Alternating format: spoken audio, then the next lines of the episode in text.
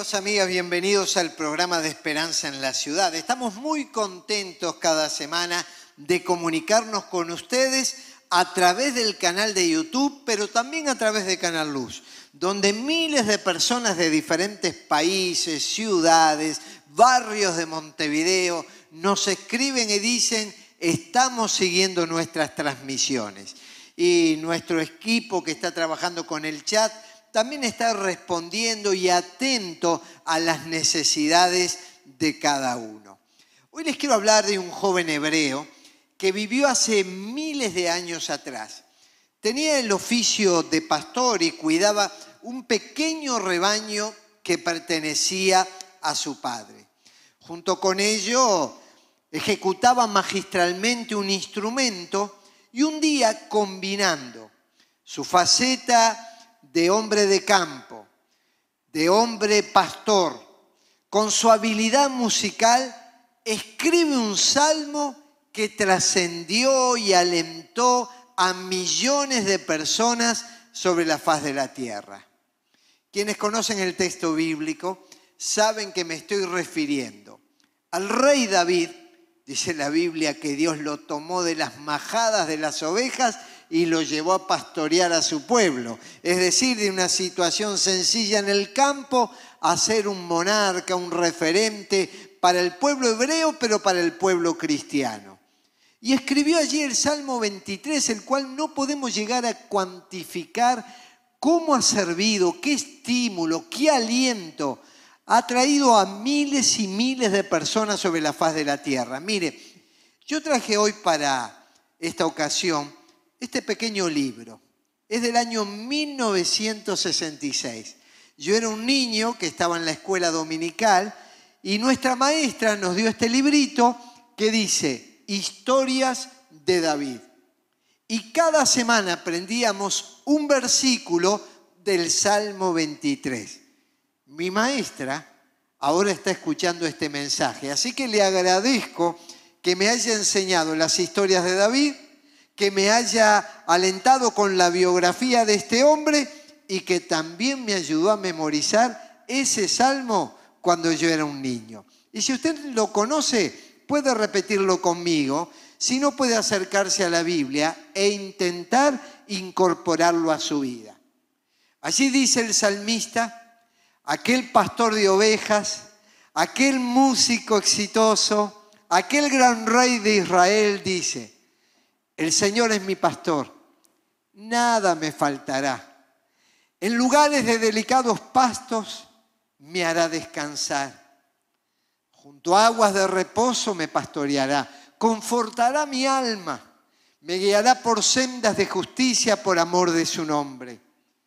Aunque ande en valle de sombra de muerte, no temeré mal alguno, porque tú estarás conmigo unges mi cabeza con aceite, mi copa está rebosando. Ciertamente el bien y la misericordia me seguirán todos los días de mi vida y en la casa del Señor moraré por largos días. Una de las metáforas que usó Jesús para referirse a sí mismo es la de un pastor. Dijo lo siguiente, yo soy el buen pastor. El buen pastor su vida da por las ovejas. En el mismo pasaje habla de pastores asalariados que no le importaban el rebaño. Simplemente iban a cumplir su trabajo porque le pagaban el salario a fin de mes. Pero dice que un pastor genuino, auténtico, termina dando su vida por las ovejas cuando venían peligros y cuando venían amenazas. Y él dice, yo soy el buen pastor. Yo soy aquel que soy capaz de dar mi vida por las ovejas. Y eso lo demostró en la cruz cuando se entregó por cada uno de nosotros. Pero cada oveja necesita un rebaño. Y en una parte de la Biblia dice, pueblo suyo somos y ovejas de su prado. En definitiva, aunque la salvación es individual, aunque nos entregamos a Cristo de manera personal, indudablemente es para vivir en la comunidad de la iglesia, del rebaño de Dios. Y nadie nace en este rebaño, se ingresa al rebaño. Aunque la puerta está abierta para todos, solamente pueden apropiarse de estas palabras aquellos que le rinden el corazón a Jesús. Por eso el salmista hablaba de alguna manera a título personal y decía, el Señor es mi pastor. Yo sé que es el pastor de otros también, pero yo lo tengo en mi vida, lo tengo en mi corazón. Y al igual que muchos otros, yo puedo decir, Él es mi pastor. No es una estatua decorativa, no es un elemento religioso, es el pastor de mi vida. Y entonces empieza en el Salmo 23 a describir todas las cualidades y todas las características del buen pastor. Por eso qué bueno sería. Quizás usted está bajo otros pastoreos, está perteneciendo a otros rebaños. Qué bueno sería que hoy vaya a los pies del pastor, a los pies de Jesús, y que ingrese a su rebaño para que juntos podamos ser parte de esta gran familia espiritual, de esta gran familia de la fe que es la iglesia. Pero el Salmo 23, que tiene su paralelo con las palabras de Jesús que dijo, yo soy el buen pastor, empieza a describir las características del Señor como pastor. En primer lugar, vemos que el Señor da provisión. Hay muchas personas que viven afanadas por lo que dicen que le falta o porque tienen expectativas de cosas materiales que no pueden concretar.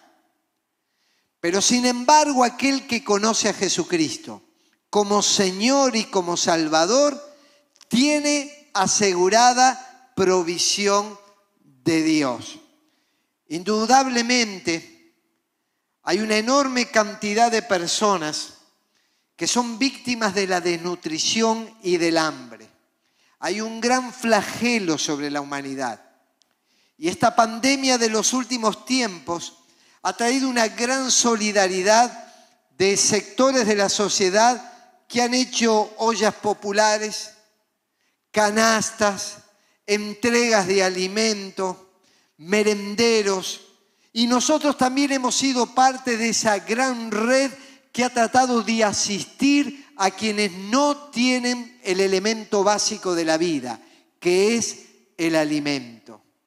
Pero también es cierto que aunque hay muchas personas que tienen sus necesidades físicas satisfechas, se sienten desnutridos, famélicos, sin vigor, sin fuerzas, sus piernas tropiezan con cualquier elemento que haya en el camino, sus brazos no tienen fuerzas para trabajar.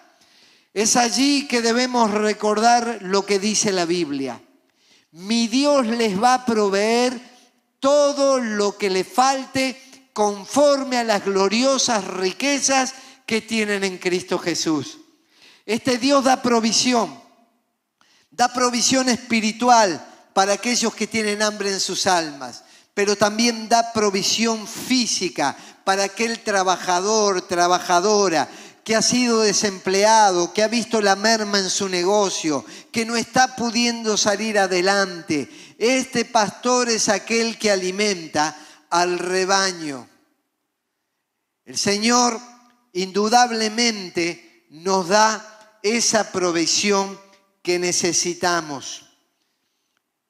Hace algunos años comenzamos a predicar con la carpa de la amistad saliendo por el interior del país.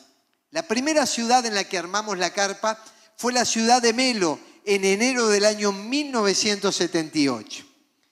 Y recuerdo que el pastor nos mandó a salir por las casas a entregar folletos, a invitar a la gente a las reuniones.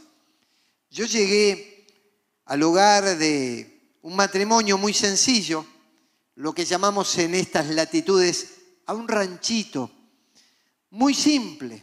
Y sale un señor mayor Y como vio que era cristiano, dice, yo también soy cristiano, joven, pase adentro de casa, vamos a compartir un tiempo. Le digo, estoy apurado, pero insistió tanto que llegué hasta ahí.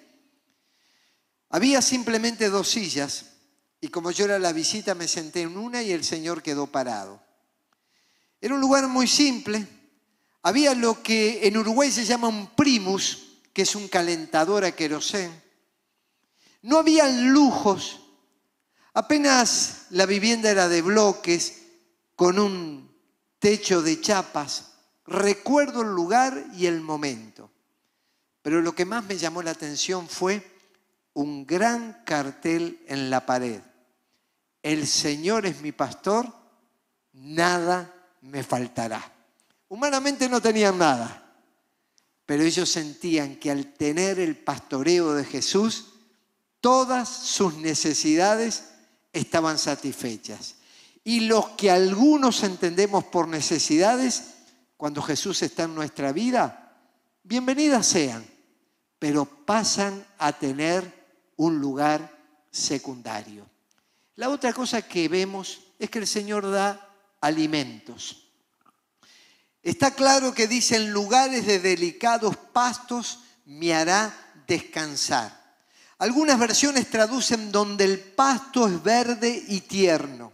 Y allí lleva Jesús a sus ovejas a alimentarlas.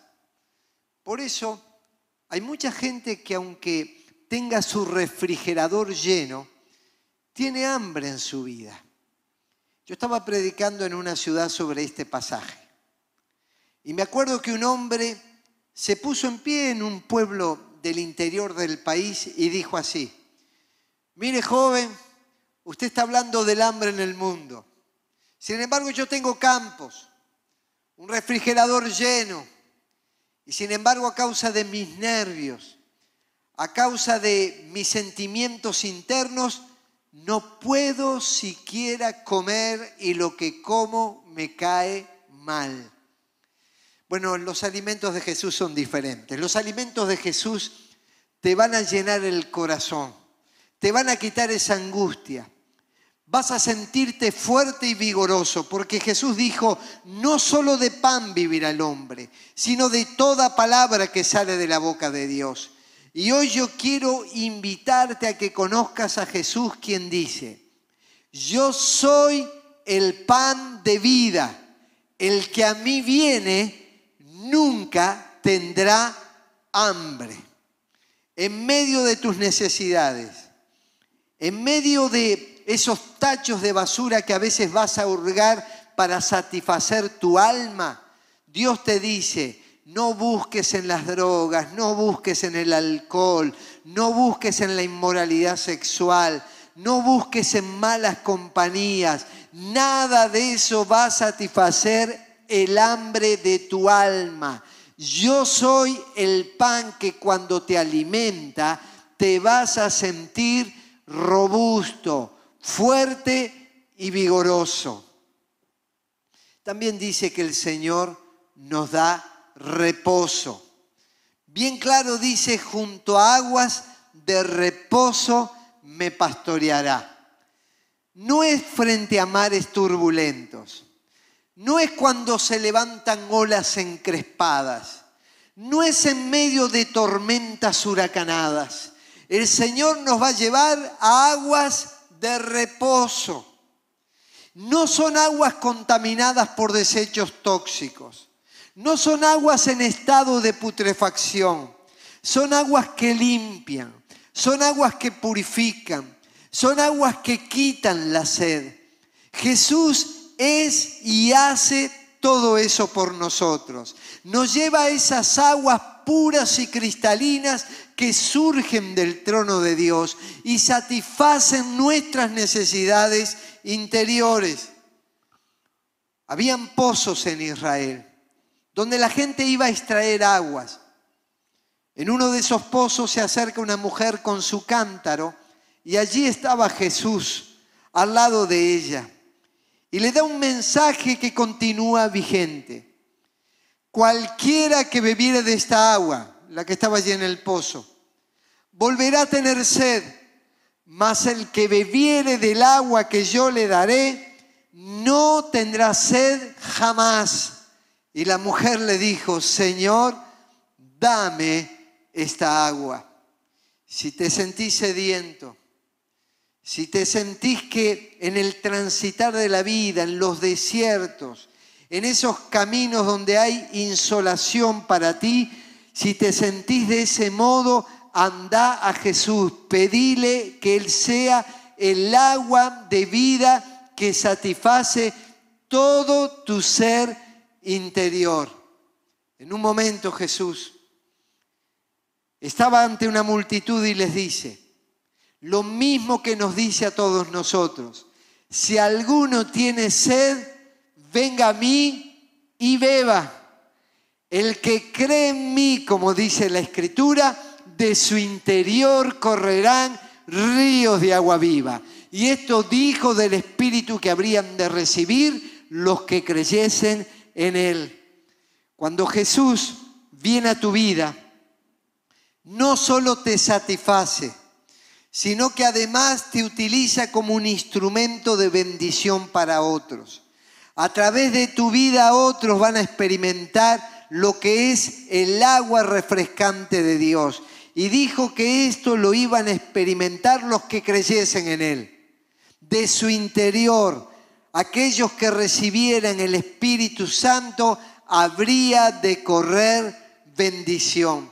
Porque hay personas que no solamente las ves satisfechas, felices y plenas, porque hay personas que a su vez son de bendición para otros, porque han entrado al agua de Dios, al río de Dios. Y en un momento en la profecía de Ezequiel dice que se puede entrar a ese río hasta los tobillos, hasta las rodillas, hasta los lomos o nadar.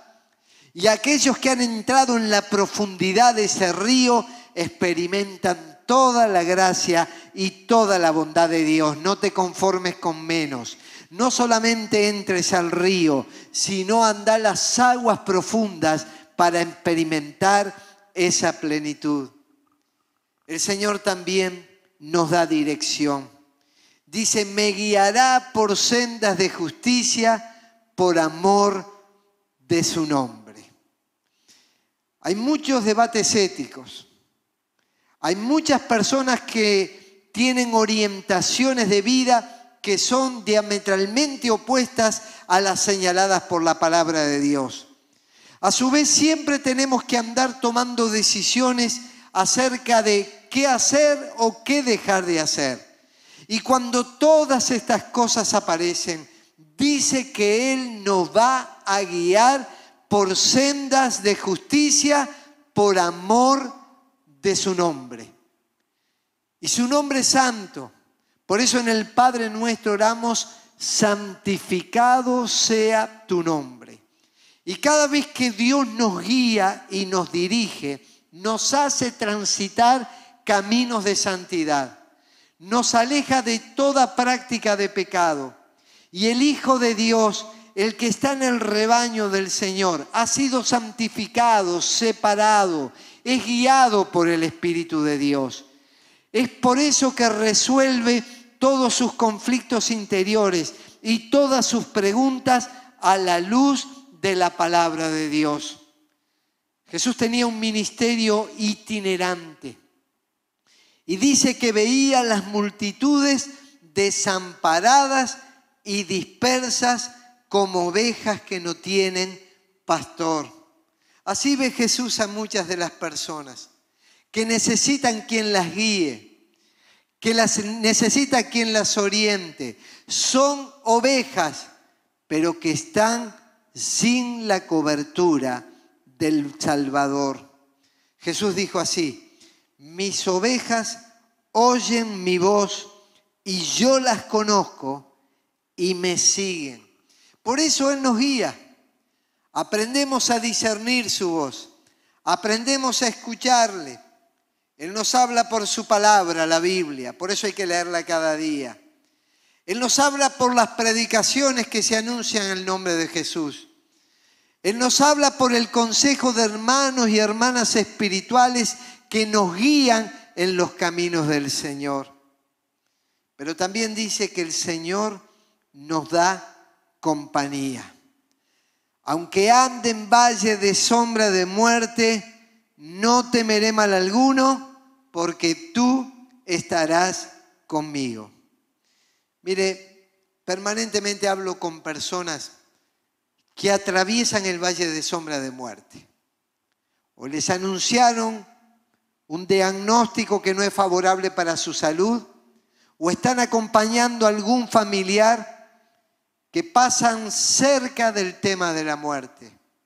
O quizás están llegando a una etapa final de vida y se dan cuenta que empiezan a sentir sombras que aparecen sobre ellos. Ya el día no brilla en plenitud. Y dice que cuando atravesamos esas horas difíciles, su compañía hace que no temamos mal alguno. Muchos dicen que son tiempos de incertidumbre.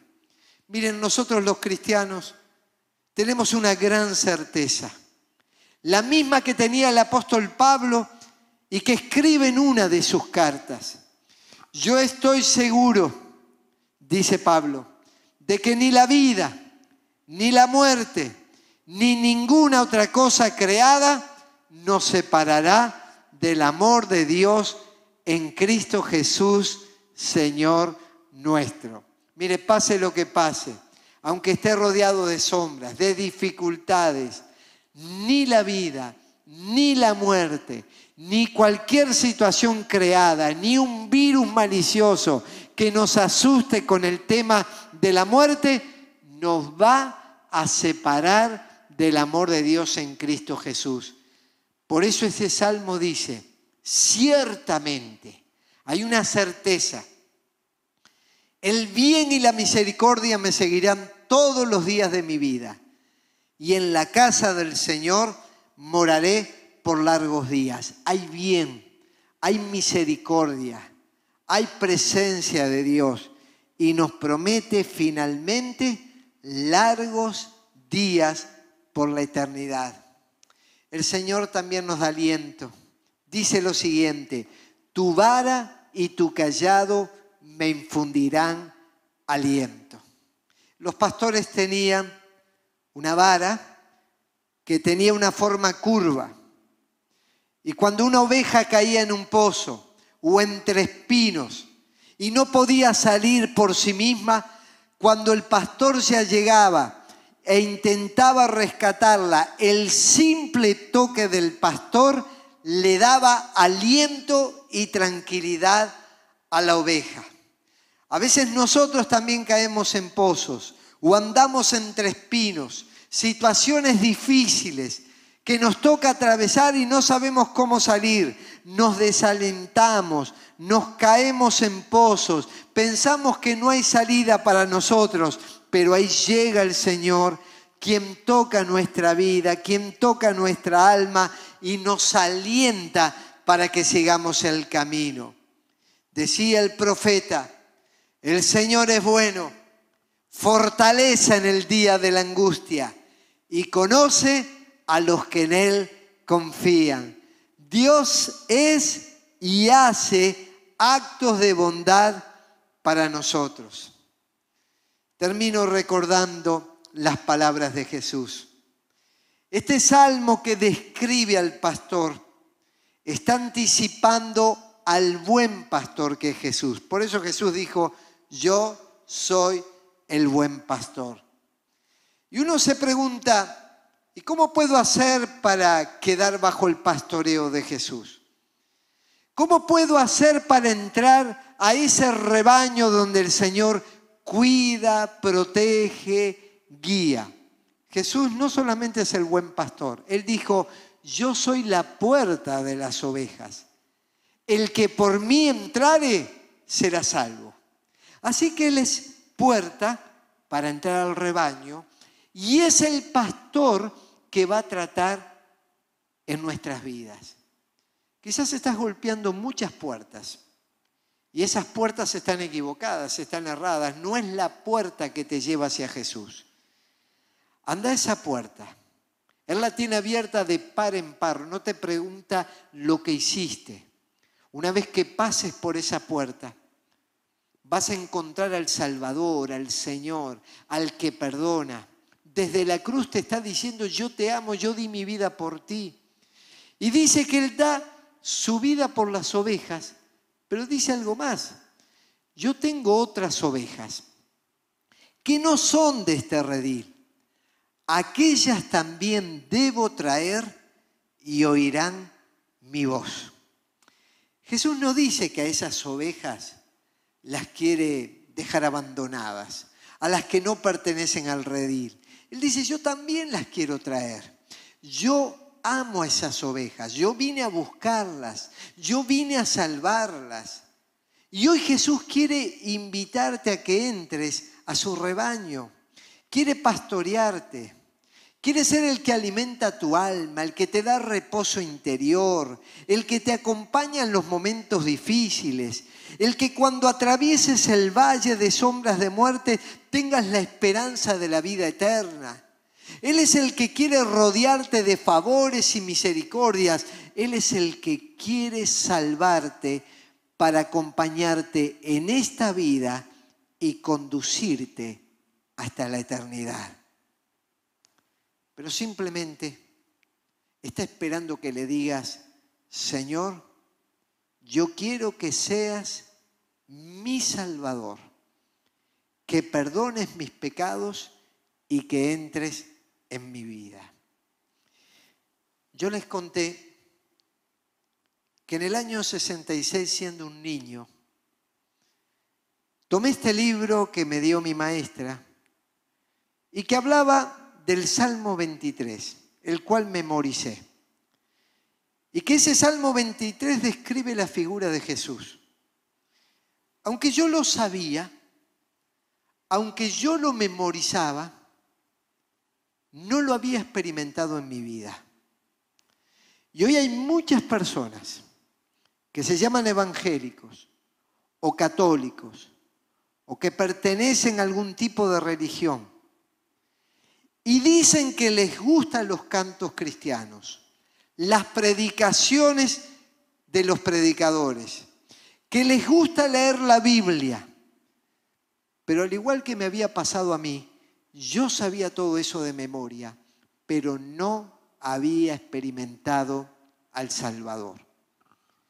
Fue en una reunión pública que escuchando el mensaje de Jesús, entendí que no solamente debía saber intelectualmente quién es Jesús, sino que debía experimentarlo en el corazón.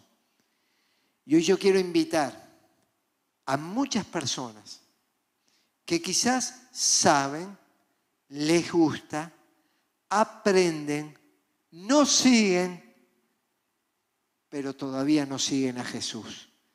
No lo han experimentado en su corazón.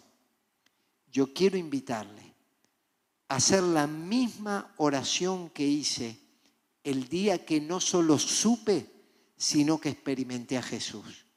Cuando le pedí el perdón de mis pecados que entre a mi vida y que me haga una nueva persona. Y todos aquellos que deseen entregarle el corazón a Jesús, yo quiero invitarles a que repitan esta oración junto conmigo. Y Jesús va a ser su pastor, su Señor, su Salvador. Haga esta oración conmigo. Señor, gracias porque tú eres el buen pastor, que ha dado su vida por las ovejas. Y hoy me entrego a ti. Te pido, Señor, que perdones mis pecados. Tú eres la puerta para entrar al redil. Y yo quiero atravesar esa puerta. Gracias porque la abres. Gracias porque en la cruz moriste por mí. Y allí abriste el camino para que yo sea tu hijo, tu hija. Perdona mis pecados. Entra en mi corazón. Te recibo como mi Señor y como mi Salvador. En el nombre de Jesús, amén. Yo quiero invitarle a todos aquellos que hicieron esta oración o que quizás nos siguen cada semana, a que nos escriban para contarnos. Y con mucho gusto les vamos a ayudar. Que Dios le bendiga y será hasta pronto.